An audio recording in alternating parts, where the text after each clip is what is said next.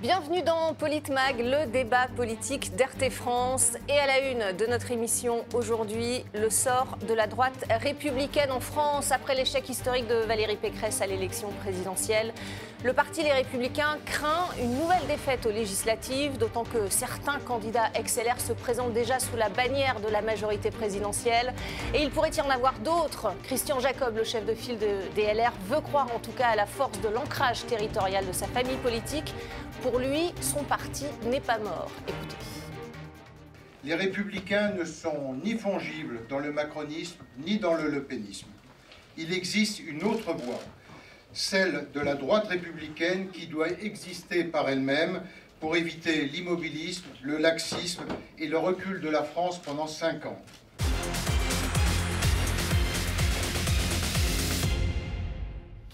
Une émission qui va en réveiller certains pour en débattre sur ce plateau. Éric Revel, éditorialiste politique RT France. Bonjour Éric, ravi d'être avec vous. Et, face à vous, Didier Maïsto. Bonjour Didier. Bonjour Manuel. Merci beaucoup d'être euh, en débat sur, sur le plateau de, de Politmag. Alors on vient d'entendre Christian Jacob dire que son parti, les LR, n'est ni fongible dans le RN, ni dans le parti d'Emmanuel Macron. A-t-il raison, euh, Didier, de, vouloir exister comme parti d'opposition, selon vous? Vouloir exister, euh, il a sans doute raison. Mais euh, le problème, c'est euh, la réalité. La réalité, c'est qu'à droite, effectivement, sur toutes les questions, euh, on va dire, identitaires, d'immigration, de sécurité, il faut bien reconnaître qu'il y a d'autres partis dits d'extrême droite qui ont pris un peu ces thématiques.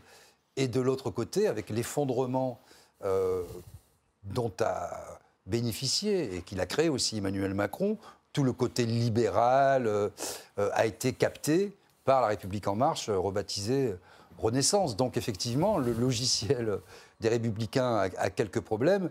Si on rajoute à ça euh, une campagne présidentielle calamiteuse, et puis euh, des talents qui ont été mis sur, sur la touche, finalement, le plus petit dénominateur commun a mené campagne. Et leur seule manière d'exister aujourd'hui, c'est de dire qu'ils ne sont pas morts. Et donc, c'est un, peu, un peu limité. Quoi. Donc, ah. euh, après, effectivement, euh, tout ce qui est excessif et insignifiant, il y a euh, une implantation qui est réelle.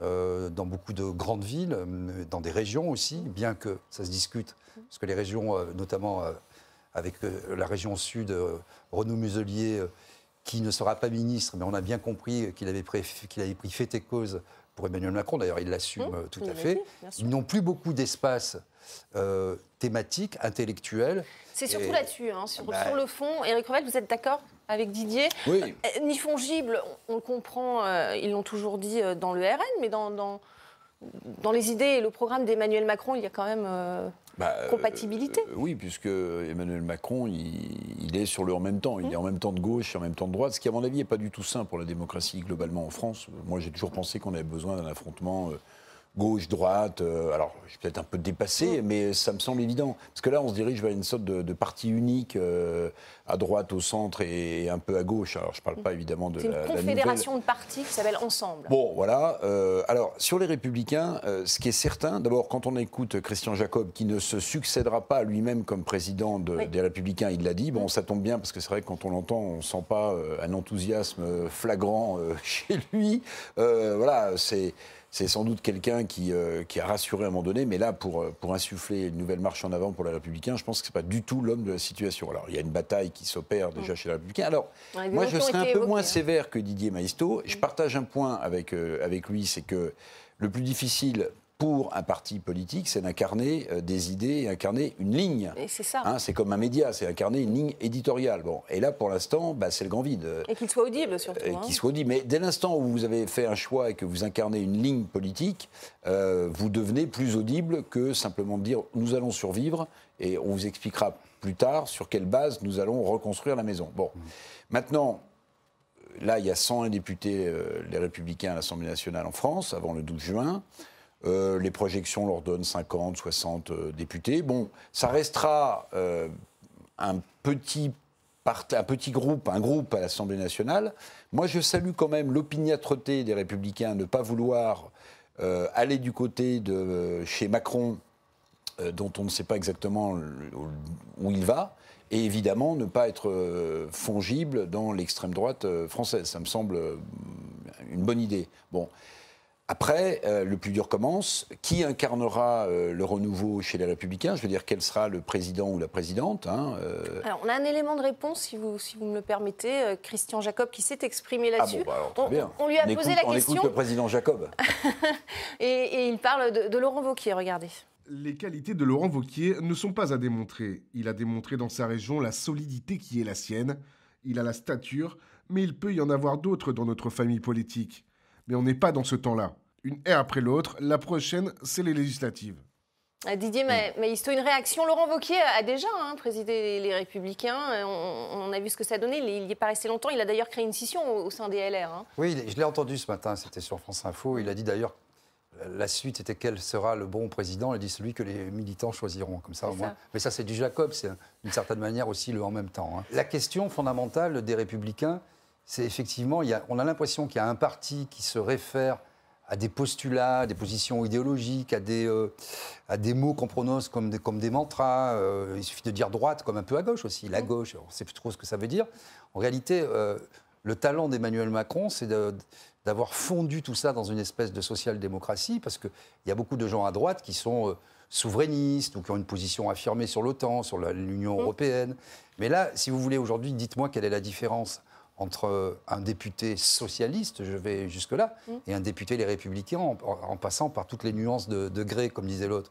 Il n'y a pas beaucoup de, de différences. Alors, il y a des différences de lexique, de sémantique, de Ah, très petite sensibilité, mais ils sont très pro-européens, très pro-européens, très euh, anti-Poutine, euh, euh, pro-Ukraine, pour faire com- complètement partie intégrante de l'OTAN, ne pas bouger euh, sur ces questions-là. En termes d'énergie aussi, on voit bien que le nucléaire, même si on parle d'énergie alternative, on voit bien que le nucléaire, sans mauvais jeu de mots, a toujours le vent en poupe. Il n'y a pas de différence fondamentale. Ce sont des partis dits classiques. Est-ce qu'ils ont encore euh, lieu d'être aujourd'hui? On le voit avec les scores qu'ils font. Alors, le- les partis dits classiques, finalement, qui les a remplacés Emmanuel Macron. Euh, en faisant s'effondrer tous les corps intermédiaires. On nous promet qu'il va changer, mais ça, c'est toujours euh, soit en début de quinquennat, soit pour le deuxième quinquennat, j'ai changé, on va gouverner autrement. On voit bien qu'avec la nomination de la Première ministre, rien ne va véritablement changer. Mais donc, avec, quand on a constaté euh, cet effondrement, en fait, que, voulez-vous qu'il se passe derrière? Pas grand-chose. Euh, on va, je pense, rester euh, sur cette même politique, ces, ces mêmes euh, lignes de fracture, et lui, il occupe tout l'espace.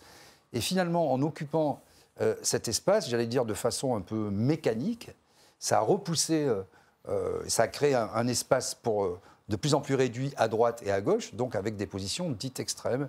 C'est pour ça qu'il y a aussi un certain nombre de comparaisons qu'on peut faire entre le programme, alors je sais que ça fait hurler quand on dit ça, de la France insoumise et du Rassemblement national. Il y a un point qui est infranchissable, c'est celui de l'identité, de l'immigration, et ça, donc c'est pas Mais possible. sur le reste, il y a, il y a des points communs. Il n'y aura aucune alliance possible. Mais donc, mé- mécaniquement, ça repousse les gens. Et donc, finalement, les gens qui ont, euh, les citoyens qui ont envie de- de- d'avoir euh, renoué avec une forme de souverainisme ou de souveraineté, moi j'aime bien plutôt que droite-gauche. Je suis assez d'accord, c'est pas très sain quand tout se mélange, quand c'est le grand maelstrom.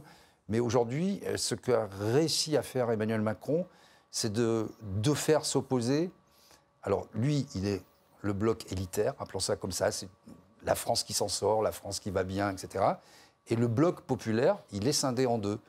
D'un côté, le Rassemblement national, qui occupe les deux tiers du terrain à peu près, quand on regarde, et de l'autre côté, la France insoumise, avec euh, des points inconciliables, mais aussi, il faut bien reconnaître que euh, le Rassemblement national a occupé les anciens bassins industriels, euh, les anciens bassins miniers, les campagnes, la France périphérique, ce que ne font pas les autres partis. Donc euh, le Rassemblement national s'installe durablement au sein de cet électorat populaire et ça, ça crée un schisme. Éric, vous êtes d'accord avec ça? Est-ce que finalement le- les partis classiques, on l'a vu avec le Parti socialiste, les Républicains, est-ce que ces grands partis dits classiques sont, sont morts aujourd'hui? On vient de voir le, le score de, de Valérie Pécresse, 4,78% à l'élection présidentielle, plus de 7% pour Éric Zemmour finalement. Est-ce que c'est pas le, le parti d'Éric Zemmour qui a pris la place de la droite classique? Bah, non, non, je pense Question que... osée, hein, mais... Non, non, non. Euh, D'abord, j'aimerais revenir sur le- un point soulevé par Didier euh, avec justesse, c'est que en fait, le programme économique, programme économique et social Mm. Du Rassemblement national, il est très proche de celui de la, de la nouvelle union de la gauche portée par Jean-Luc Mélenchon. Prenez la réforme mère que veut mettre en place Emmanuel Macron, la fameuse réforme des retraites à 64, 65 ans, Bon, eh bien. Euh, elle est portée par les LR aussi. Hein. Elle est portée par les LR, mais ce que je veux dire, c'est que et euh, Jean-Luc Mélenchon et Marine Le Pen veulent continuer à avoir une retraite à 60 mmh. ans avec 40 euh, annuités. En fait, le, grand virage stratégique du Rassemblement national, il a eu lieu après Jean-Marie Le Pen, parce que lui, il était porteur d'un discours économique plutôt très libéral, voire ultra-libéral. Et Marine Le Pen a euh, senti, je pense, euh, elle a un nez politique, elle a senti euh, que pour s'attirer les classes populaires qui étaient en déshérence de la gauche, parce que souvenez-vous que le Parti socialiste avait théorisé avec Terra Nova, le think tank, en disant on abandonne les classes populaires et on se concentre sur les classes moyennes, eh bien les classes populaires, elles ont été séduites par un programme économique qui était proche de celui de l'union de la gauche des années 80 en réalité, et c'est comme ça qu'elle a raflé la mise euh, politique, jusque et y compris dans ce qu'on appelait la ceinture rouge autour de Paris, où vous aviez plein de villes euh, communistes qui ont basculé euh, tout ou partie du côté du Rassemblement national. Alors la nouvelle union de la gauche, c'est intéressant quand même de voir ce qui s'y passe, je trouve. Alors la nouvelle union populaire, écologiste et sociale, la NUPES, la NUP, bon, très bien. Parce que euh, ce, qui, est intéressant, au-delà du fait qu'il y a un peu euh, un mélange de carpe et de lapin dans tout ça, mais comme à La République En Marche, mm. comme euh, chez Renaissance, c'est la même chose. Il faut, moi, je pense que c'est un vecteur de succès, et je le redis parce que je le pense fondamentalement, c'est un, coup de génie politique de Jean-Luc Mélenchon. Mais ça, vous n'êtes pas d'accord, vous ah, moi, je, moi, je, pense que c'est un coup de génie politique, mm. parce que avec la déclaration qu'il a faite entre les deux tours en se positionnant bon, de manière euh, abusive comme Élysée-moi Premier ministre, en fait, il a forcé ce qui restait de la gauche, le PS, vous citiez le score de Valérie Pécresse, mais citiez celui d'Anne Hidalgo pour le PS, 1 et des broutilles, hein, presque le niveau du taux du livret A, vous voyez, c'est quand même pas grand-chose avec l'inflation. Encore revu à la hausse il y a. Euh, le Parti communiste Fabien Roussel, il a fait 3%, et en fait, il a ramassé tout ça, et il en a fait euh, une force. Alors, la France insoumise a soumis les autres partis de gauche, enfin ce qu'il en restait. Et ce qui me fait dire qu'on peut avoir une certaine inquiétude dans la nouvelle Assemblée nationale qui va naître du deuxième tour du 19 juin en France. Pourquoi? Parce que j'ai l'impression que euh, Renaissance, euh, c'est euh, beaucoup de gens qui s'allient de manière circonstancielle, mais qui n'ont pas grand-chose en commun. Mhm. Dans cette nouvelle union de la gauche, vous avez des gens qui s'allient pour essayer de conquérir le pouvoir, mais qui n'ont pas non plus grand-chose en commun. Et on voit que ça craque déjà de partout, entre Roussel, entre Mélenchon, entre les socialistes et les fonds ou pas. Et moi, je pense qu'on va avoir une Assemblée nationale un peu type quatrième République. Et une droite complètement divisée. Alors, une droite complètement divisée, mais en fait, on va avoir des majorités, je pense, sur des projets de loi. Euh, les majorités mmh. telles qu'on les a connues, vous voyez, le nouveau monde auquel aspire Emmanuel Macron, c'est peut-être celui-là. Il va peut-être mettre en place un système hyper instable à l'Assemblée nationale, où vous allez avoir des gens de Renaissance, la République en marche, qui voteront sur des lois avec euh, euh, certains gens, de, certains députés républicains ou certaines personnes de, cette nouvelle union de la gauche. Et en fait, le résultat de tout ça, c'est qu'on va peut-être avoir une instabilité comme jamais eu on a à l'Assemblée nationale, comme jamais on a eu. Alors, il y a le recours au fameux 49.3 qui permet, quoi qu'il, quoi qu'on en dise, de passer en force. on, verra, on verra, on verra. Mais c'est à mon avis le grand danger de cette élection. Didier, je sais pas si. Euh, oui, alors c'est très intéressant d'abord dans cette, ce mariage de la carpe et du lapin. Oui, qui n'est pas forcément gagnante, hein, selon vous. Non, parce qu'effectivement, euh, moi j'étais un peu surpris quand à 20h01, euh, Jean-Luc Mélenchon, bon, voilà, prend la parole, etc et puis que derrière, on voit ces accords. Bon, ces accords, qu'y a-t-il de commun avec le Parti socialiste, qu'il a combattu euh, pendant 13 ans pour finalement avoir sa peau? Euh, Alors après, on peut dire, oui, ils vont à Canossa, ils mangent leur chapeau, et pour, parce que le peuple de gauche veut une alliance, certes, mais euh, finalement, ils ne sont d'accord sur rien, ni sur l'énergie, qui est quand même, alors on le met de côté, le nucléaire, on n'en parle pas, ni sur l'Europe, bah, on n'en parle pas, on désobéit sans désobéir. C'est la désobéissance dans l'obéissance. Bon, Sur les retraites, non plus, parce que en termes d'annuité, de durée de cotisation, ils ne sont pas d'accord non plus. Sur euh, le fait que la France redevienne un pays non aligné avec l'OTAN, on voit que, que, ça, que ça coince pas mal. Ils sont d'accord qu'ils sont contre Emmanuel Macron, peut-être. Et donc, je dirais, pour rejoindre, alors là, pour le coup, euh, Éric Revel, ça a été assez bien matérialisé par euh, Darmanin, en tout cas, avec cette sensibilité de gauche, où on ne peut pas vous savez, le coût des étiquettes, on ne peut pas s'inscrire en tant que NUP auprès des préfectures, mais il faut s'affilier. Ben oui, alors techniquement, ça peut s'expliquer ou se contester. En tout cas, c'est assez malin parce que Premièrement, il y a la participation, qui, on peut le penser, sera faible parce que les gens ont un peu ras-le-bol. Et puis les législatives, c'est toujours compliqué, ça ne correspond pas à la même dynamique. Deuxièmement, il y a cette alliance euh, de la carpe euh, et du lapin. Troisièmement, euh, il y a une terranovisation, je pense, de LFI, Mmh. Qui a abandonné le social à 20h01 pour aller vers le sociétal. Finalement, les Alors- jeunes urbains et urbaines de banlieue, les, je- pardon, les jeunes urbains qui sont pour le climat, etc., et les gens des quartiers euh, issus de l'immigration, euh, les quartiers populaires, la France périphérique et les campagnes, comme je dis, ont été complètement abandonnés. Et donc, je suis assez d'accord. Finalement, euh, Emmanuel Macron se nourrit de, à la fois Décision des uns et des autres. de la finalement. déliquescence de la vie politique, de la scission des uns et des autres, avec peut-être faire des majorités des circonstances. Et c'est pour ça qu'il faudra bien observer le soir du premier tour, le 12 juin, que va-t-il se passer? Moi, je, je remarque que, euh, en dépit de l'accord NUP, il y a 70 socialistes qui ont été investis, il y a déjà 70 dissidents. Alors, Donc euh, on va voir qui va on se va rester rattacher sur la en- droite, entre si les vous deux le tours. voulez bien. Moins de 10 députés sortants ont pour le moment rejoint la, la- la bannière de la majorité présidentielle, puisque c'est un risque aussi. Nicolas Sarkozy lui avait pourtant euh, appuyé en faveur d'un d'un rapprochement avec Emmanuel Macron. Euh, pour le, le sénateur Jérôme Bacher, c'est le chef de l'État qui ne voudrait pas trop d'anciens députés LR dans ses rangs. Écoutez. Nicolas Sarkozy a été naïf, il a cru qu'il avait encore du poids mais il n'en a plus. Il a fait une erreur d'analyse. Emmanuel Macron ne veut pas avoir une tête qui dépasse, il ne veut pas d'élus indépendants. On le compare souvent avec Napoléon, mais pour moi, c'est le petit caporal. C'est vrai que c'est curieux, euh, Emmanuel. On, on a l'impression qu'Emmanuel Macron freine, en tout cas, pour faire venir à lui des, si on en croit le, le sénateur. Non, moi, j'y crois pas un seul instant. Non, non, j'y crois pas un seul instant. Emmanuel Macron, il essaye d'habiller la défaite de Nicolas Sarkozy à lui apporter un nombre conséquent de députés, euh, les Républicains.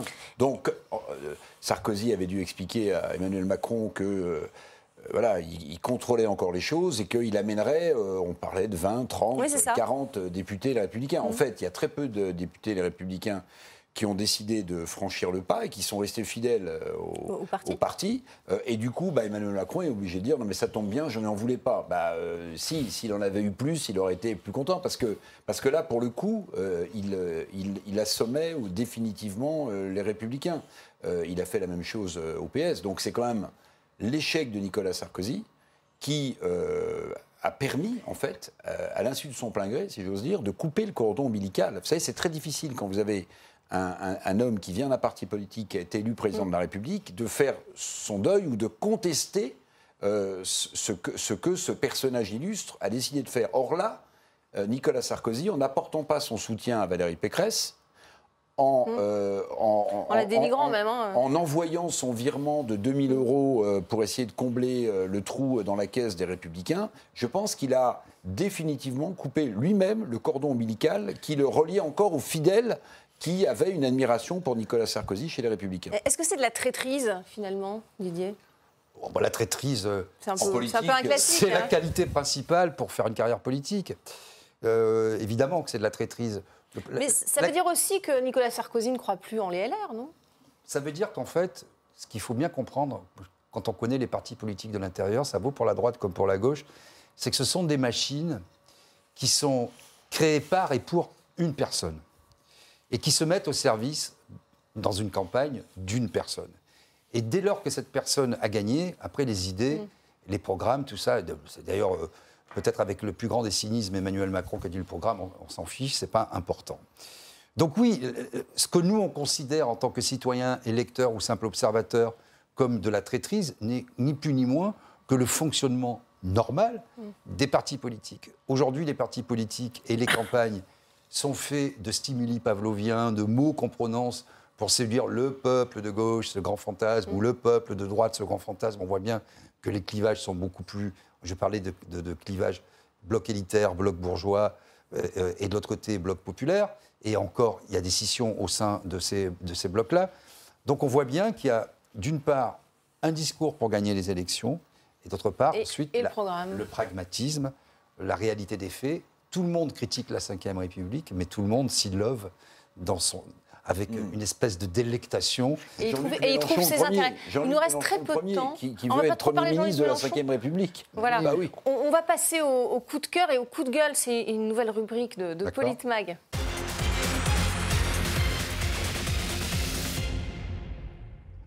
Et euh, coup de cœur, coup de gueule, on commence par euh, cette charte imposée euh, par le groupe Ensemble aux candidats Macron compatibles. Ils devront la, signer et respecter 12 engagements. Éric Revel, une réaction? Bah, c'est fi- finalement rendre quelque chose qu'on constate à l'Assemblée nationale de manière implacable. Je m'explique. Quand vous êtes, pour avoir une investiture, si vous signez une charte et que vous engagez à ne pas contredire euh, les souhaits du chef de Est-ce que l'exécutif. c'est bien démocratique, Bah, ça? euh, non, ça veut dire qu'en fait, vous institutionnalisez ce qu'on appelle un parti godillot. Mmh. C'est-à-dire que vous obligez les gens qui ont l'investiture, quoi que soient les textes, les lois, à voter suivant la volonté du président de la République. Donc en fait, vous dites aux, aux- aux gens, je vous donne l'investiture, mais je vous préviens, vous Enfin, vous engagez à ne jamais voter contre ce que je vous demanderai. Bon, bah c'est à mon sens, c'est pas comme ça que devrait fonctionner le pouvoir euh, législatif. Et Bah, quand vous rajoutez à cela que, euh, je l'ai déjà dit, mais je le répète, le Premier ministre en France, qui a longtemps, c'était une tradition, était le chef d'une majorité à l'Assemblée nationale, il est devenu, depuis Nicolas Sarkozy, ce Premier ministre, un simple collaborateur, un simple technicien, et ça enlève encore au débat démocratique euh, ces, ces- ces heures glorieuses. Une réaction à cette charte, Didier? Oui, on est un peu dans un mix finalement entre la quatrième République, le régime des partis, et la cinquième qui est un régime présidentiel. On voit bien que Mais les Ça n'a pas l'air de choquer. Enfin, c'est quand même de l'indépendance des députés dont il s'agit. Oui, mais les gens. Quelqu'un avait dit euh, que c'était une assemblée Playmobil, mais finalement, c'est depuis la, la cinquième que c'est euh, comme ça. Euh, Rendez-vous compte qu'il y a une confusion complète sur la Ve République, en tout cas dans sa pratique, du pouvoir législatif et du pouvoir exécutif. Euh, le pouvoir législatif ne légifère rien du tout. C'est le- le- le- l'exécutif qui fixe l'ordre du jour à euh, 90%. Et même les lois qui sont votées portent le nom de ministre. Et la loi, la loi Guesso, la loi machin, la loi. Bon. Et, et donc, il y a une confusion. Et on- à la fois, les uns et les autres prétendent mettre de la transversalité dans les pratiques euh, et- pour avoir une république et une démocratie plus participative. On voit bien qu'il n'en est rien, comme je disais tout à l'heure. Ce sont des outils, les partis politiques, au service d'un candidat. Et, et ça, euh, malheureusement, on peut, le, on peut le constater. Il y a des effets de langage. On va instaurer la sixième République, le RIC, plus de citoyens qui vont enfin participer. Et il y a la réalité. Une la réalité. Voilà, Jean-Luc Mélenchon. voilà. Alors, si vous me permettez, moi, j'ai- noté quelque chose qui est peut-être passé inaperçu dans, dans les médias. C'est un deuxième coup de gueule, celui poussé par Gérard Volory. Il est candidat RN dans le Rhône. Euh, et il en a tellement marre qu'on traite son parti d'extrême. Regardez qu'il a brandi Ah oui, une photo. photo de sa femme, femme, qui est rwandaise pour justifier justement euh, qu'il n'est pas extrême. Est-ce que c'est est -ce c'est maladroit selon vous ou est-ce que c'est un coup de gueule euh, justifié? Eric Bon, euh, moi, bah, je vais vous dire, le fait qu'il soit obligé de, de montrer euh, cette photo, enfin, je ne sais pas ce que ça ajoute, tout ce que ça euh, retire. Euh, de ne pas être d'extrême droite parce que sa femme euh, Bah, est pour montrer noire. qu'il n'est pas raciste, qu'il Oui, n'a pas très des bien. idées. Oui, voilà. mais enfin, vous savez, Ce que beaucoup le- disent d'ailleurs. hein. Oui, oui, oui, très bien, mais, mais, mais, mais le racisme, vous en avez de, de- de tous ordres. hein. Vous avez aussi du racisme noir, vous avez du racisme blanc, vous avez du racisme euh, asiatique. Enfin, moi, je trouve que c'est plutôt une, une, une- une maladresse. Euh, euh, en plus, euh, ça intervient à un moment précis, c'est-à-dire que Marine Le Pen, grâce à Éric Zemmour, elle s'est tellement recentrée, si vous voulez, que, à part l'épouvantail qu'on a agité euh, euh, pour le premier tour de- d'extrémistes de, droite, vous avez vu avec quelle considération, au moment du débat du second tour, Emmanuel Macron a traité Marine Le Pen. Oui, c'est vrai. Pas une seule fois. Il lui a dit dans le débat, vous êtes euh, la, la tenante du, du fascisme le plus dur, ou vous êtes une... Non, pas du tout. Il lui a presque fait un baise-main quand ils sont arrivés tous les deux sur le plateau. Enfin, donc, si vous voulez, bon, les postures sont parfois en politique des impostures. Ça, ça- ça semble les agacer. Une réaction, Didier, pour finir? Oui, je trouve que c'est euh, c'est assez maladroit. Moi, vous savez, je suis euh, un ardent défenseur du premier Ça a le mérite article. qu'on en parle, hein, la preuve. Voilà, mais je suis un ardent défenseur de l'article 1er de notre Constitution. La France est une république laïque, sociale, indivisible. Son organisation décentralisée. Et puis, euh, on est citoyen sans distinction euh, euh, de, couleur de peau, de race ou de religion. Et moi, je m'en tiens à ça. Et dès lors qu'on fait une partition, et pour justifier son amour de, l'humanité, qu'on dit Regardez, je suis pas raciste, mon chien est noir, disait Fernand Reynaud. Bon, ben voilà, c'est- triste, mais c'est pas isolé.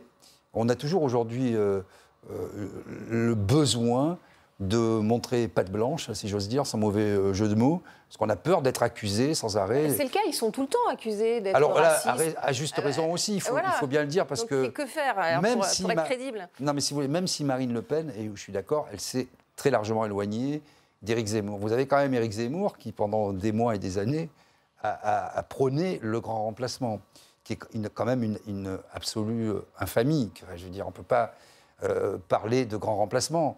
Euh, c'est- C'est-à-dire, c'est déjà une vision ethnicisée, racialisée, euh, religieuse de la société française. Moi, je m'en tiens à l'article 1er de la Constitution. Et dès lors qu'on met le petit doigt dans le burkini, le communautarisme, les couleurs de peau, et qu'on justifie son, son appartenance à une espèce humaine supérieure parce qu'on est capable de frayer avec des gens qui n'ont pas la même couleur de nous, que nous, pour moi, c'est le début des problèmes. Et moi, Alors, je refuse d'entrer dans, moment. dans- dans ces, dans ces faux débats qui ont été euh, montés en épingle par beaucoup de médias.